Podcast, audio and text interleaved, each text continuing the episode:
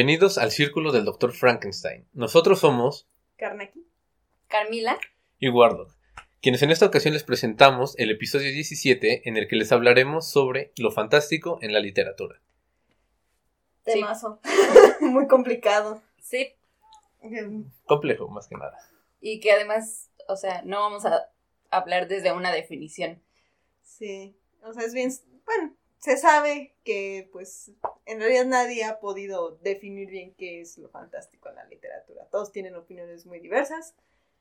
Y pues nadie se pone de acuerdo, ¿no? Sí, aunque hay este, algunas partes en las que obviamente coinciden y pues básicamente vamos a presentarles estas diferentes, diversas mm, puntos y perspectivas que se proponen o que se han propuesto, mejor dicho.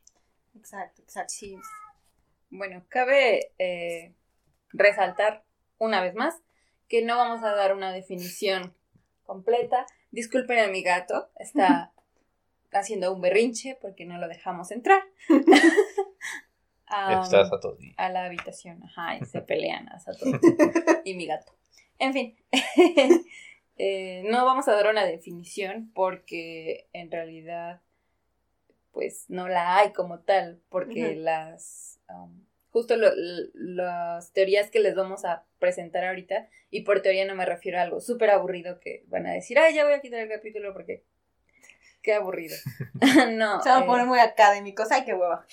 vamos a tratar de no hacerlo tan teórico, de alguna manera. Eh, y pues eso, vamos a hablar desde qué perspectiva abordan estos críticos teóricos literarios es este género, manifestación del... De la literatura. de la literatura.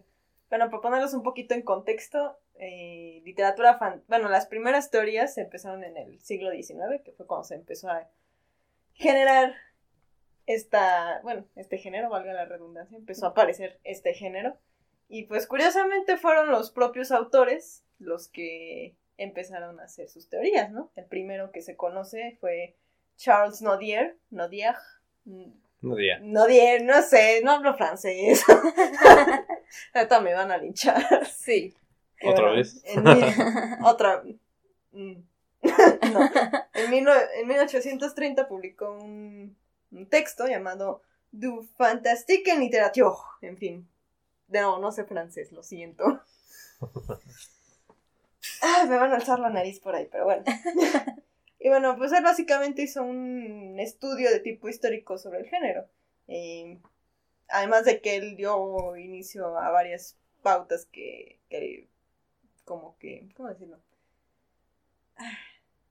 Sí, o sea, bueno, no pautas, varios puntos que con que clasifican al género, ¿no? O sea, esta idea de que eh, eh, con este género buscamos respuestas a fenómenos que, pues, bueno, en ese entonces era la religión, ¿no? En nuestro, en ahora es la religión y pues la ciencia no pueden explicar.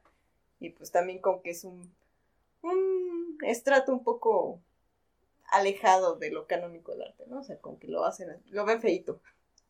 Sí, pues básicamente es eso, ¿no? Lo que mencionas, una explicación o una nueva propuesta, mejor dicho, para abordar pues diversos sucesos que, como dices, es la religión no o la parte más pura de la ciencia no es capaz de explicar, ¿no? Exacto. Fantasmas, monstruos.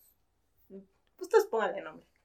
Sí, ahorita eh, pronto veremos que en el- varias de las teorías se les relaciona con diversas definiciones, o sea que siempre están ligadas, siempre, este género siempre está ligado a otras cosas y después pues vemos que surgen teorías más, eh, más adelante en el tiempo en las que no es tal cual, ¿no? Eh, uno de los ejemplos es que siempre se, re- se relaciona a lo romántico con eh, la literatura fantástica por el hecho de que, bueno, surge en, durante el periodo romántico, Ajá. em- empieza más o menos en 1820 y bueno, de ahí eh, empieza su, su auge, porque en realidad pues podemos hablar de literatura fantástica desde antes, pero no con ese término, no caeremos en, Exacto. anacron- en anacronismos, pero eh, pues bueno, Sí. también... Básicamente donde cobra, digamos, su nombre como tal y se le empieza a reconocer o a ver teorías y eso, es precisamente en el siglo XIX, ¿no? Aunque Ujú. ya hay precedentes. Sí, que, que esa es la otra, ¿no? O sea, ya desde un punto, digo, desde un punto de vista personal, pues sí es así como... pa- para mí, que se, que se integre en lo fantástico, ¿no? Porque pues habrá quien meta los cuentos de hadas, ¿no? Por ejemplo. Que Sí. algunos teóricos lo hacen, Lo hacen.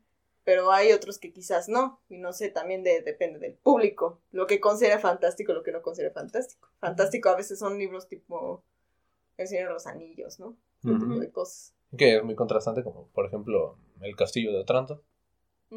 Que ese sí es totalmente romántico, ¿no? Sí. Bueno, es justo está en la transición en la que ya se vuelve. Y también eso, que muchos autores, o sea, lo, lo encasillan en que lo fantástico tiene que llevar castillos, go- cosas góticas y, y solo eso, y haber terror. Eh, no, no importa de qué tipo de terror, ¿no? Exacto, exacto. Bueno, ya siguiendo adelante con las teorías, la siguiente que salió fue de. Ay, voy a destruir otro nombre, pero de Pierre Georges Castex. Castex. Castex, sí. Perdón, Francia. Qué bueno que él escribió. Perdón, lo lamento. Perdónenme, no me lleven a la guillotina. Pero básicamente él escribió sobre el cuento fantástico. En Francia es, concretamente, ¿no? Y bueno, lo que él proponía era más de tipo psicológico, ¿no? Que lo fantástico es lo que proviene de nuestros sueños, de eh, supersticiones, este. En fin, de aquel lado no lógico de nosotros, ¿no? Sí. Eh, después de ellos surge Roger Calois, también más o menos como en, en esos días.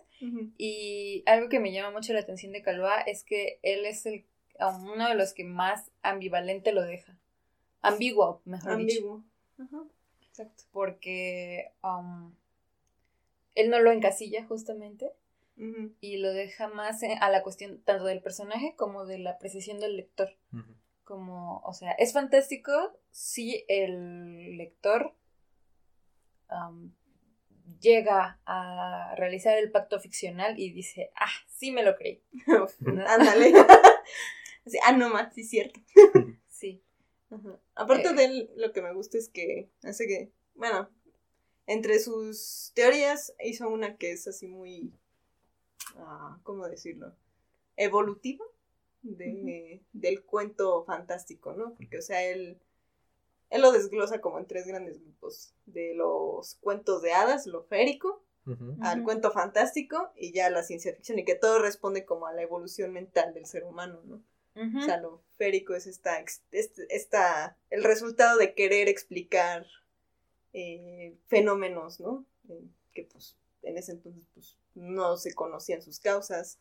eh, Y desde lo instintivo y natural, ¿no? Ajá, exacto. O sea, porque las hadas o lo férico siempre está relacionado con la naturaleza, con los bosques y, y todo esto. Y que tiene precisamente a esa búsqueda o más bien justificación de los sucesos que se van dando en, precisamente en el entorno del individuo. Exactamente. Exacto, exacto. Y el cuento fantástico pues responde un poco más como a esta... ah, ¿Cómo decirlo?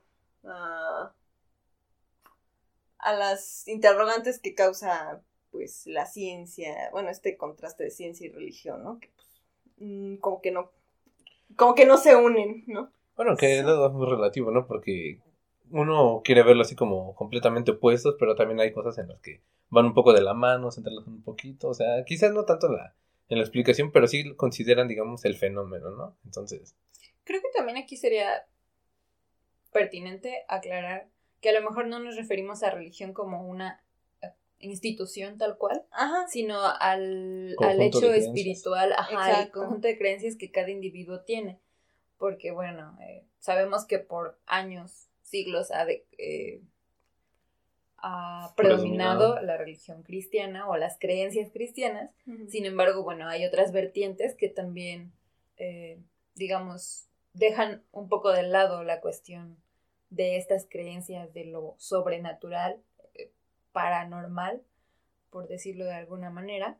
Y eh, bueno, pues esto es como algo de lo que surge ya para el siglo XIX, entrando un poco más al XX. Exacto. Porque después viene el, el gran. Él. crítico, eh, el teórico de la literatura fantástica, que también cabe resaltar que todos, o sea,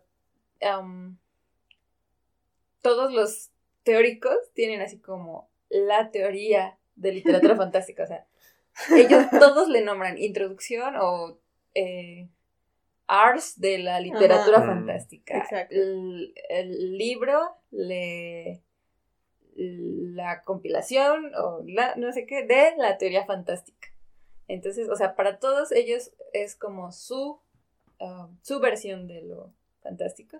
Y pues generalmente no entran tal cual en conflicto, o sea, no solo, no, no realizan sus teorías para debatir al otro, Ajá. sino para sumar. Ajá. Es que como mencionabas al principio, ¿no? O, no recuerdo cuál fue el crítico que dijiste al inicio, pero dijiste que lo deja ambiguo, ¿no?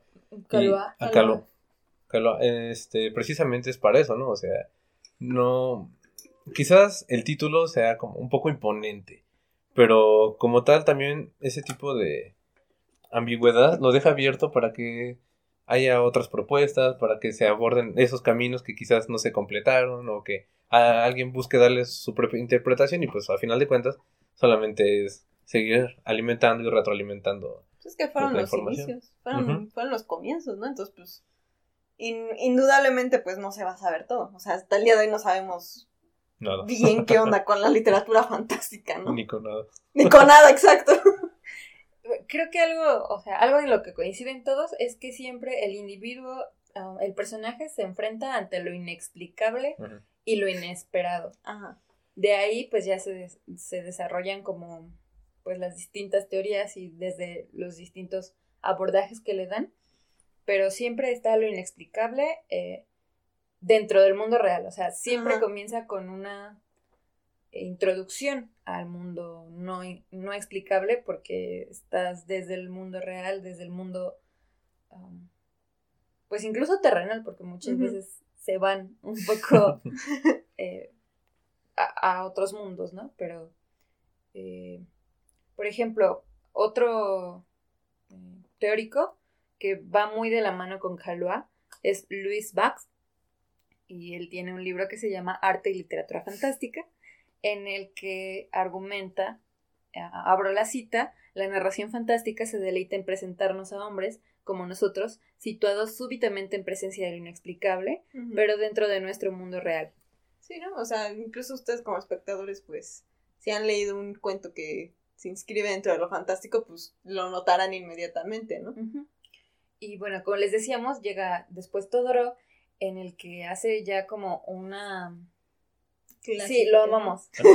Pero en realidad, eh, esta, este episodio, la investigación que tuvimos, que fue mucho más amplia del conocimiento que ya teníamos, creo que nos sirvió para amar todavía a otros teóricos más, aparte de Todorov. Definitivamente. Lo que, Teo- lo que Todorov hace, eh, y que es un poco bastante innovador a comparación de lo que habían hecho los demás, que era como su propia literatura, sola- su propia teoría solamente, es que lo estructuraliza, porque bueno, justo él es un teórico estructuralista, y bueno, Valga la redundancia. valga la redundancia, y lo que hace es ponerlo en cuadritos, en listas, y, y hace um, que para los teóricos del siglo XX sea un poco más fácil desarrollarlo más, porque en realidad mm, casi todo lo que eh, dice Todorov sigue siendo vigente. O sea, ya hay como algunos, ¿cómo decirlo? O sea, algunos ajustes o Ajá. pequeñas eh, correcciones que se le han hecho, pero no, ya no es debatible como... No, o sea, uno de los problemas que normalmente ven es que, pues, exactamente, es muy estructuralista, ¿no? Entonces, pues, como que excluye literatura que, pues, uno puede decir, no, pero esto sí es fantástico. Entonces, ¿qué sucede aquí? No, pero es que sí, en su momento y actualmente sí fue un parteaguas realmente para, o sea, ci- ci- cimentó algunas bases precisamente por esa forma estructuralista para, podríamos decirlo más bien como diseccionar lo que es precisamente el género fantástico. Exacto. Y él hace una precisión muy ¿Puntual? puntual. Ah, eh, ¿Te refieres hacia las barreras que hay entre Sí, una y la otra cosa? Pues sí, de hecho tiene... él lo sitúa más en el- la cuestión de espacios, es decir, mete, introduce al personaje, pero no es una percepción, bueno, sí es una percepción del personaje, pero es desde el espacio. Eh, en este caso, pues menciona una pequeña tabla en la cual habla de que está lo extraño puro, después viene lo fantástico extraño al ladito de él, después lo fantástico maravilloso y luego lo maravilloso puro. Entonces, digamos que tenemos estas cuatro ideas, estas cuatro divisiones y entre ellas existen barreras eh, entre las cuales pues, comparten algo, ¿no? O sea, hay algo que, que los diferencia, diferencia y este y aparte pues crea esa división, ¿no? Sí, entre estas cuatro, eh, entre esos cuatro cuadritos, por así decirlo, vamos a llevarlo un poco estructural. Lo fantástico, lo fantástico se encuentra entre lo fantástico extraño y lo fantástico maravilloso. Porque lo extraño puro es aquello que en el mundo real no se ve, no se conoce y no hablamos de él, ¿no? Es decir, eh, sería la literatura realista, tal cual. Lo fantástico extraño serían aquellos eh, cuentos o relatos que dejan sus finales un poco ahí con una duda, ¿no? Algo así como si se pudieran explicar, digamos. Un poco, eh, por ejemplo, pienso en Horacio Quiroga, que este, tal vez por ahí después hagamos, hablemos de él, no lo sé. ¿El clásico, el almohadón de plumas o algo un poco más diferente? Sí, no, estaba pensando justo en el almohadón de plumas que lo deja en lo fan... O sea, primero te introduce al mundo fantástico y, tú, dices, ay, no, o sea, es que, qué onda y, y, todo, pero te regresa a la realidad cuando te dice que es un Bicho. bicharajo, ¿no? que igual que bicharajo, oye. Sí, o sea, es un maldito vampiro chiquitito, pero... chiquitito. Sí.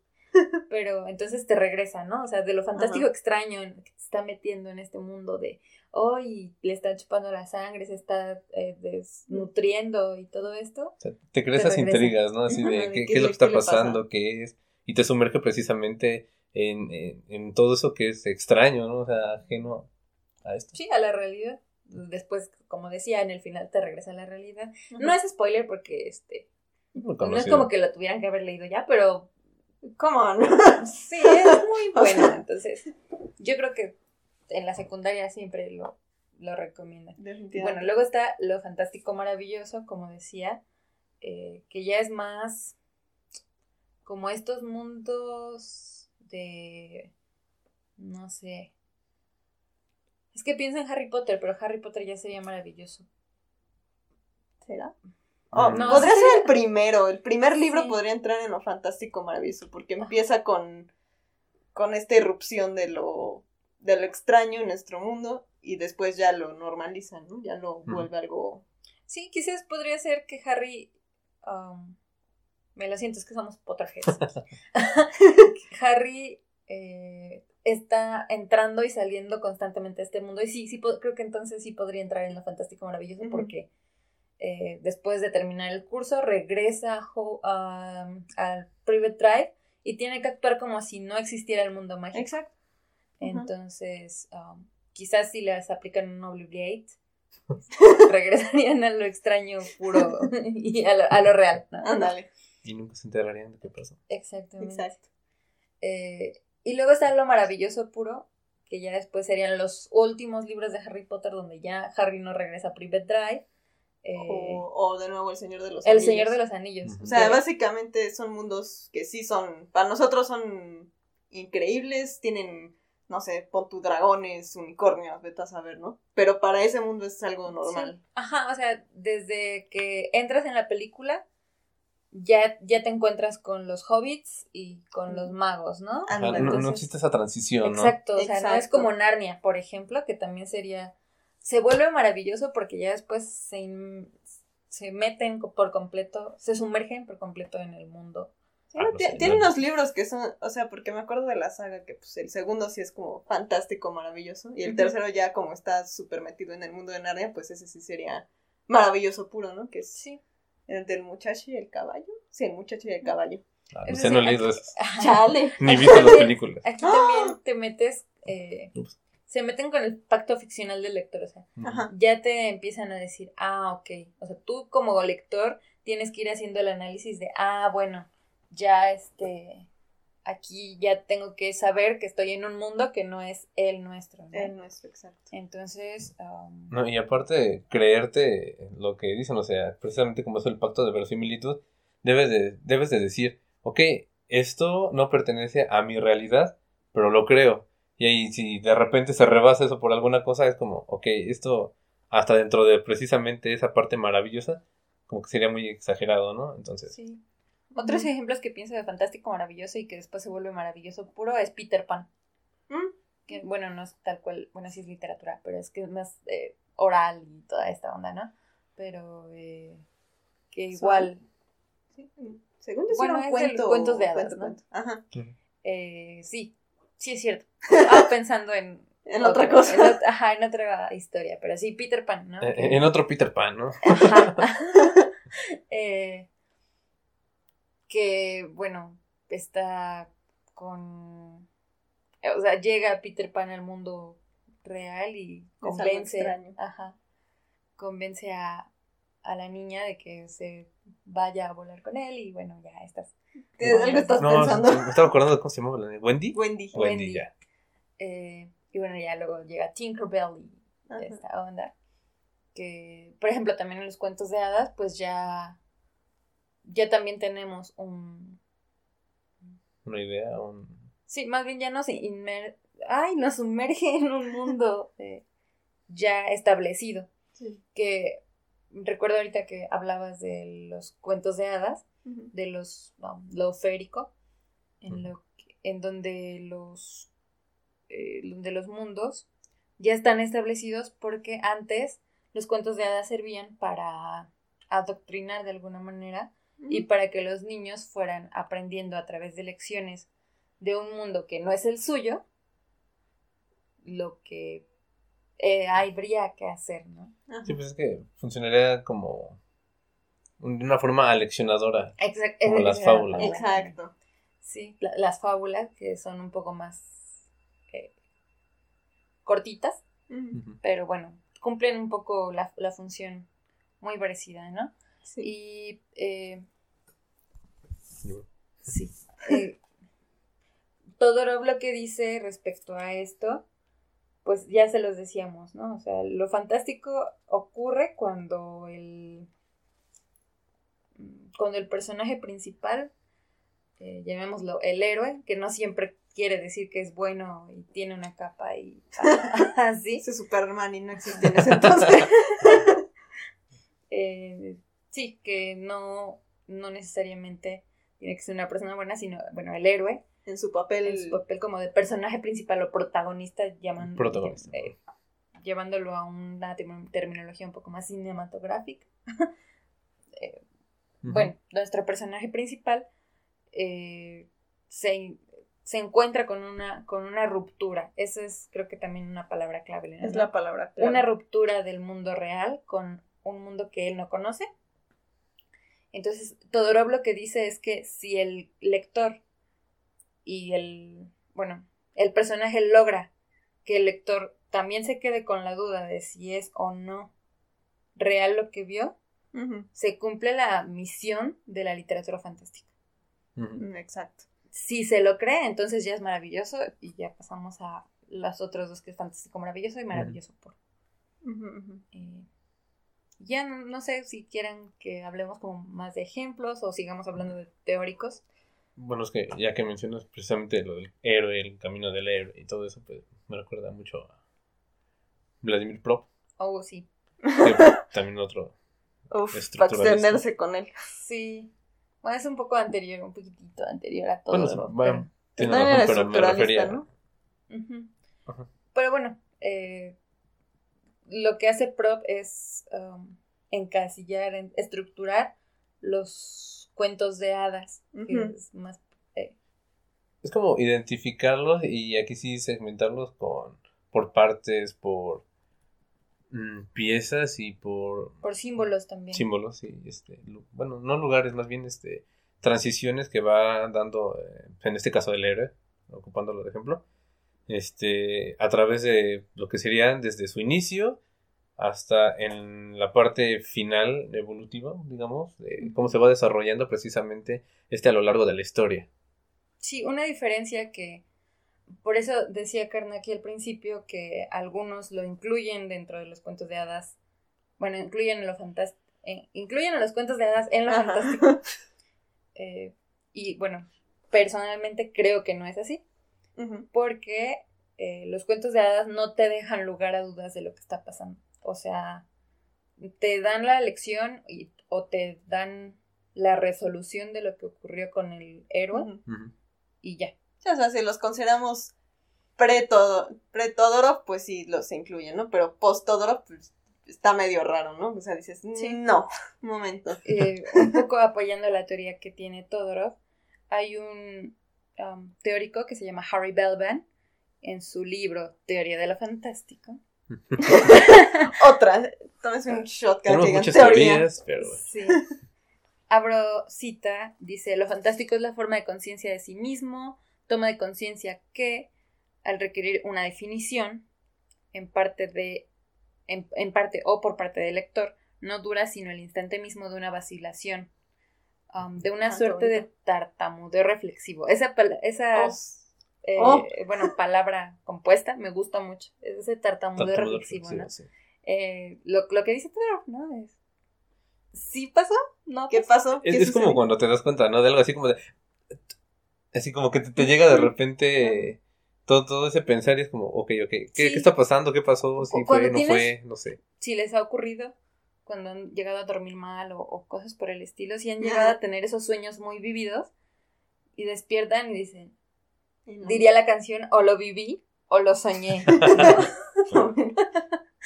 O este, creo que es un poco lo que ocurre con este tipo de cosas, porque también incluso el, el, el personaje principal a veces pasa eso, ¿no? O sea, despierta el- y el dinosaurio todavía estaba ahí.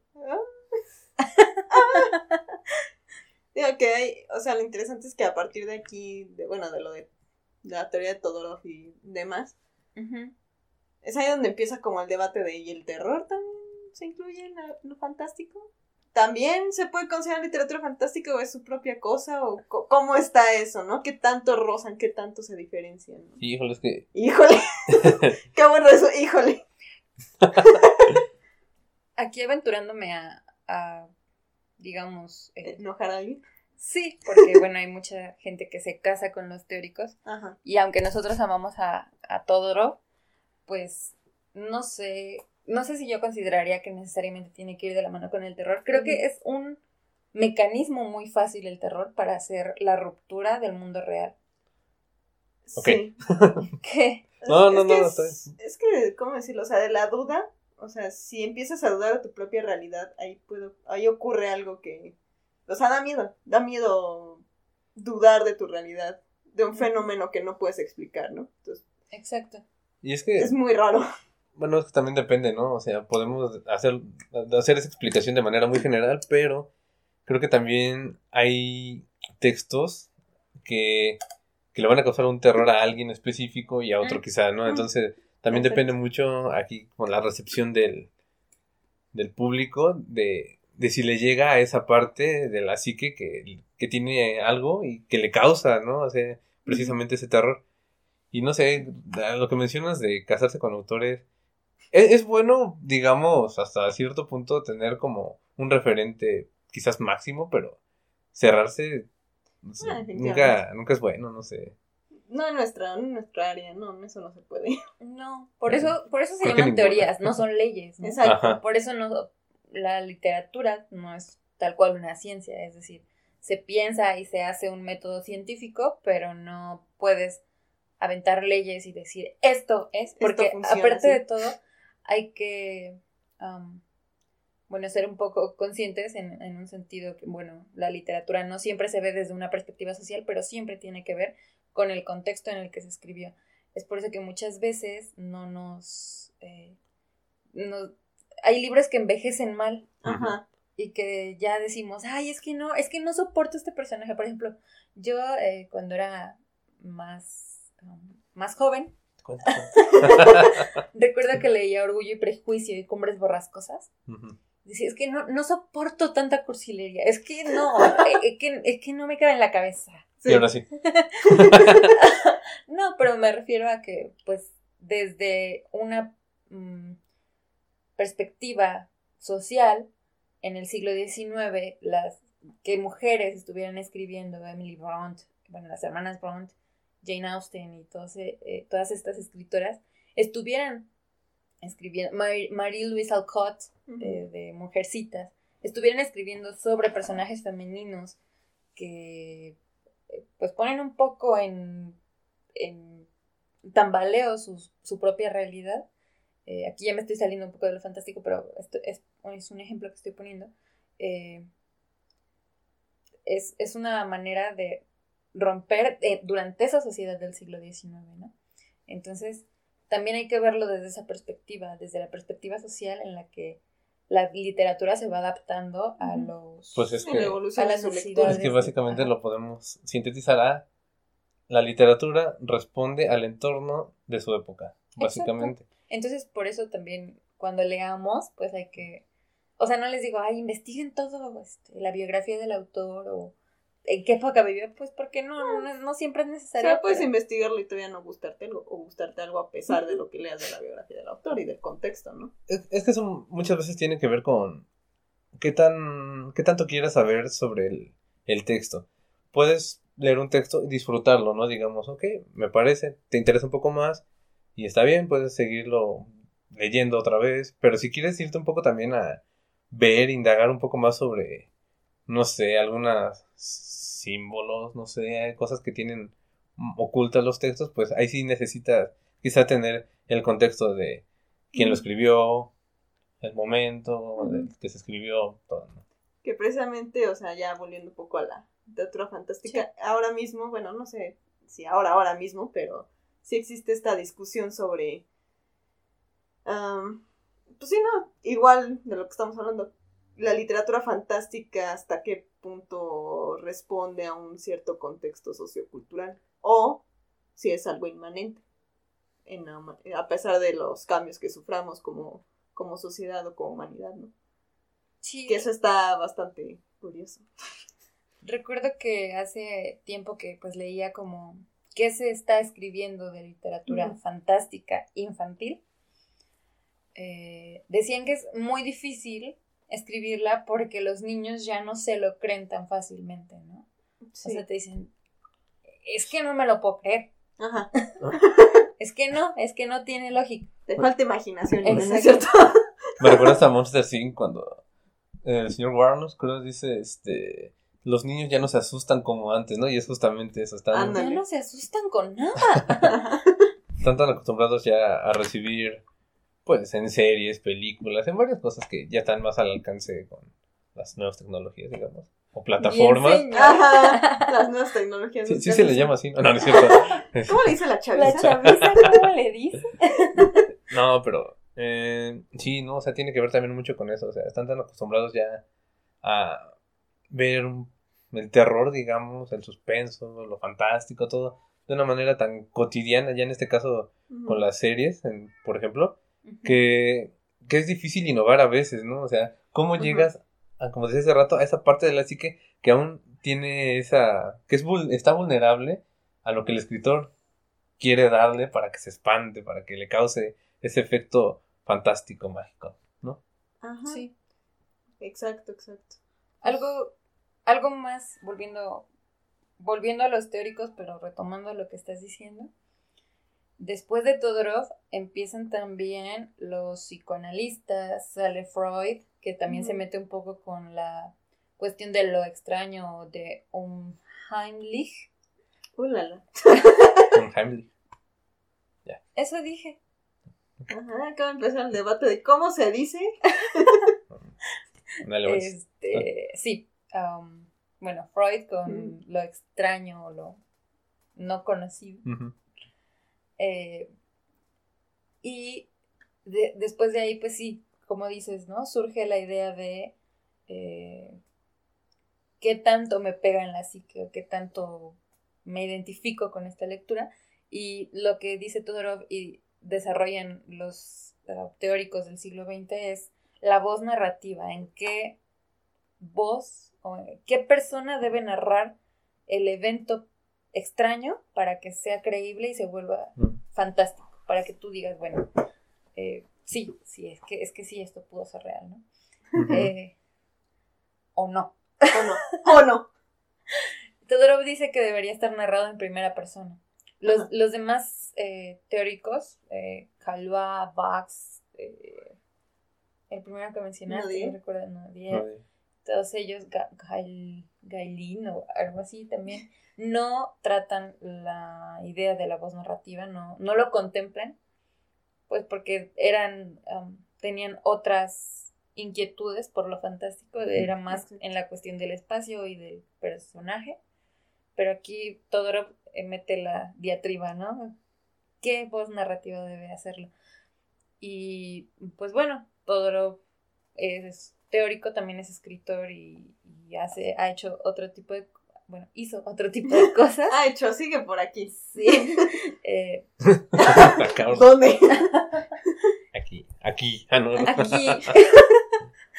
Eh, pero eh, recuerdo, por ejemplo, mm, una autora muy querida para nosotros, Amparo Dávila, que bueno, muchos de sus personajes tienen primer- esta primera persona, pero también hay unos que tienen Tercero. la tercera persona y, y también te generan esa cuestión eh, de, de duda, duda. ¿no? De ambigüedad.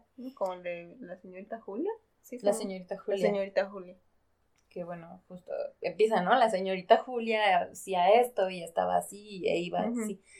Creo que también algo importante es que los narradores en tercera persona, como estos, acompañan al personaje principal y se Sí. pueden meter en su psique. Sí, eso es muy importante. Pues es que sí, Sí. o sea, si no, ¿cómo explicas el... ¿Cómo, cómo inspeccionas tú como autor el- la duda, el terror que le generas al, al personaje, ¿no? Es que creo que hay que, o sea, es, es labor del escritor, ¿no? Del autor, saber en qué momento y cómo debe abordar este, el texto para generarlo, ¿no? Ahorita que dijiste precisamente cuando está el acompañante, ¿no? Que va narrando, es para, pues, mostrar la perspectiva de validación, o sea, como de yo lo estoy viendo, o sea, soy testigo, ¿no? Entonces, eso te genera otro impacto distinto a cuando es primera persona y hay, aunque también hay una especie, digamos, catarsis, este, pero me pongo a pensar, por ejemplo, en Sancho, ¿no? Que él siempre iba ahí con, con, Don Quijote, con Don Quijote.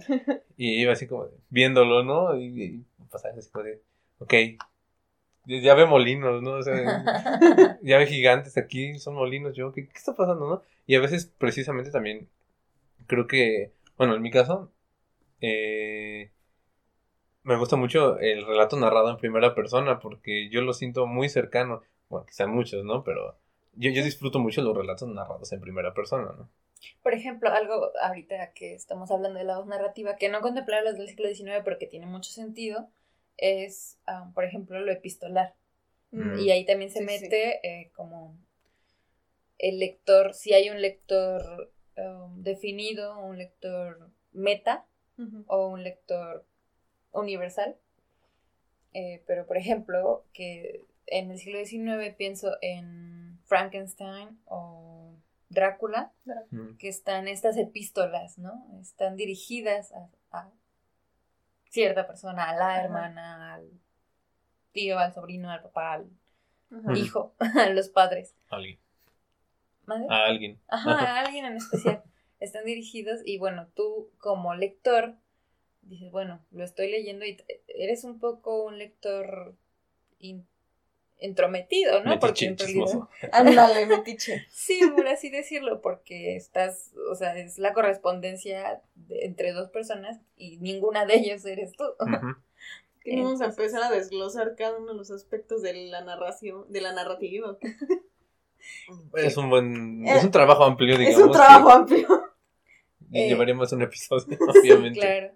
Y creo que eso también nos dejaría como, ya para ir un poco cerrando el episodio, nos lleva a, a conclusiones, eh, aunque no dimos una hipótesis ni una definición, creo que nos lleva a conclusiones pues iguales a las que a la- con las que empezamos, ¿no?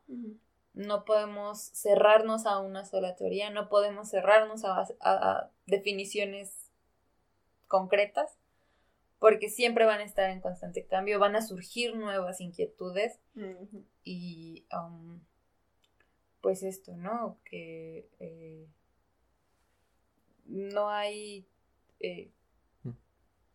Ah, ibas a decir... No, solamente complementar también lo que estabas diciendo, ¿no? O sea, las interrogantes cambian, o sea, depende de la época, de la persona, el enfoque y todo, ¿no? Y como dices, no cerrarnos, al contrario, creo que siempre debemos estar completamente abiertos a las teorías y pues si nos gusta la crítica literaria, la, la teoría, Ujú. pues hasta proponer alguna quizás, o si no, simple sencillamente hacerlo, digamos, a manera de diversión, pues indagar un poco y, y ver qué se hace, ¿no? Sí, eh, ya, ya me volvió la idea. Eh, sí, fue un pretexto. Te hice hablar en lo que me acordaba. No, bueno. Eh, ¿Qué sí, detalle? que Ah, te interrumpí. eh, no, que las eh, las teorías no siempre son contrarias. O sea, como Ajá. les decíamos hace un rato, no todas las teorías buscaban contradecir a Todorov o corregirlo o así. Bueno, en realidad creo que ninguna lo hacía tal cual. Creo que encontraban pequeños, um, dirían ahora, áreas de oportunidad de la, de la teoría de Todorov, Ajá. pero ninguna buscaba eh, debatirla. Entonces, Ah, creo que podemos ampliarlo un poco, o sea, de lo particular un poco a lo general. Y pues no cerrarnos a que a lo mejor teorías que pueden llegar a ser respuesta a pues tengan sus cualidades y, y puedan ser um, complementarias, ¿no? O sea, pienso en la teoría estructuralista de, de Todorov y pienso en eh, una autora que se llama Luisa- Luz Aurora Pimentel.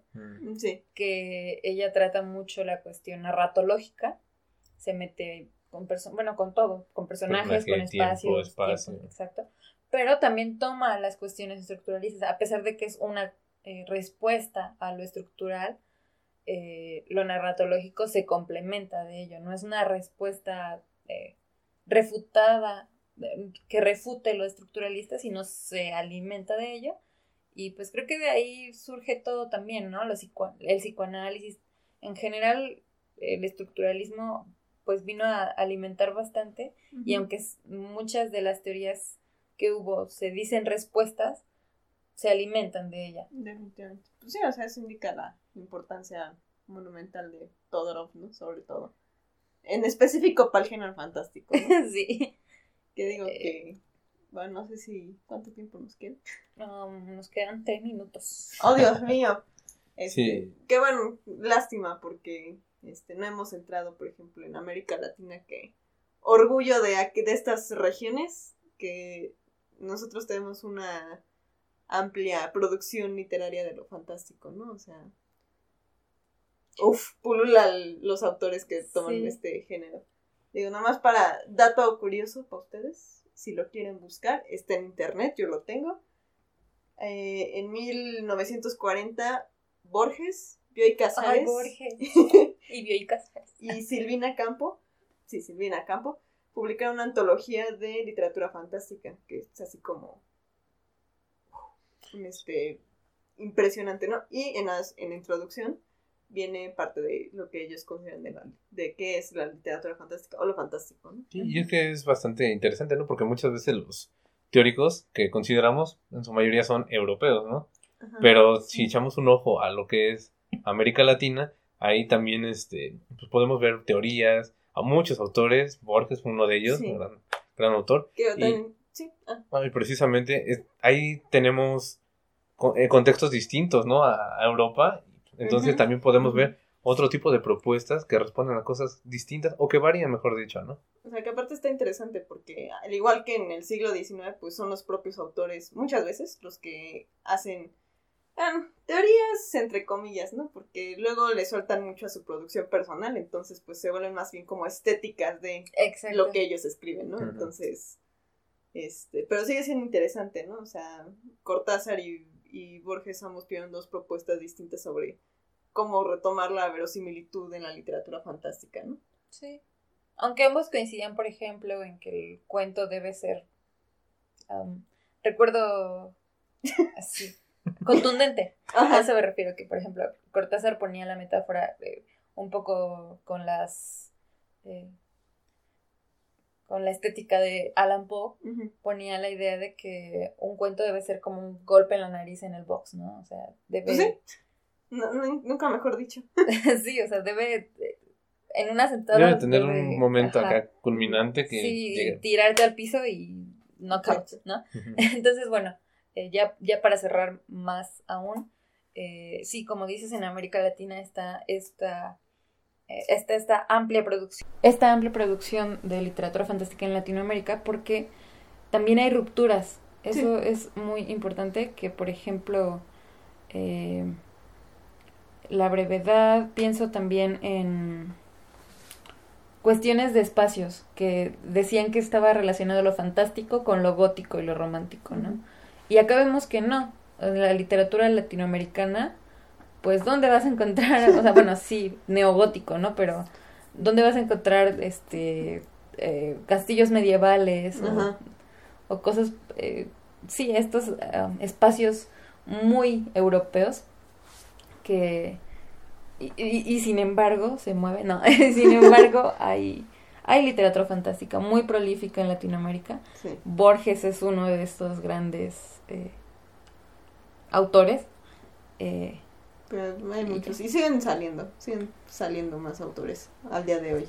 Sí, hay, hay una autora que, bueno, no mencionamos, pero que bastante de la información que tenemos es gracias a ella, Ana María Morales, que Karnaki nos decía al principio, ¿no? De, eh, ¿Sí? ¿Lo dije? no, o sea, me refiero a que de aquí sacamos bastante Ah, información y sí. tú nos decías que estos artículos que encontramos, eh, pues, tiene que ver mucho con que cada autor hace sus propias eh, disertaciones acerca de este género, subgénero, dependiendo de cómo lo veamos, eh, de cómo lo englobemos. Y ya creo que es todo lo que tenemos Todo por el decir. tiempo que nos da por hoy. Sí. Lástima Pues que sí. termino. Ok. Pues sí, podremos extendernos un poco más. Ya veremos después. A lo mejor en otro episodio. Sí, pero por lo mientras, pues, les presentamos esta, este conjunto de teorías y esperemos que les sirvan, que les gusten, las disfruten, ya saben. Les den este interés por buscar más por su cuenta también. Sí, pues, bueno, nos despedimos y recuerden seguirnos en nuestras redes sociales. Están Arroba Círculo Frankie en Instagram. Twitter. Y Facebook. sí, ¿verdad? Sí. Sí. Momento, ¿tenemos Facebook? Sí, sí, sí, Sí. tenemos. sí. seguir al um, seguir al podcast en, Sí, en YouTube, y en, en Spotify. Eh, déjenos sus comentarios y ¿Cuáles son sus libros de, de lo fantástico que más les gustan? Las- sus historias favoritas, autores favoritos. Sí, este, igual si quieren que abordemos algún tema próximamente, pues con mucho gusto abiertos aceptamos las, a las sugerencias. las opciones, las sugerencias. sugerencias.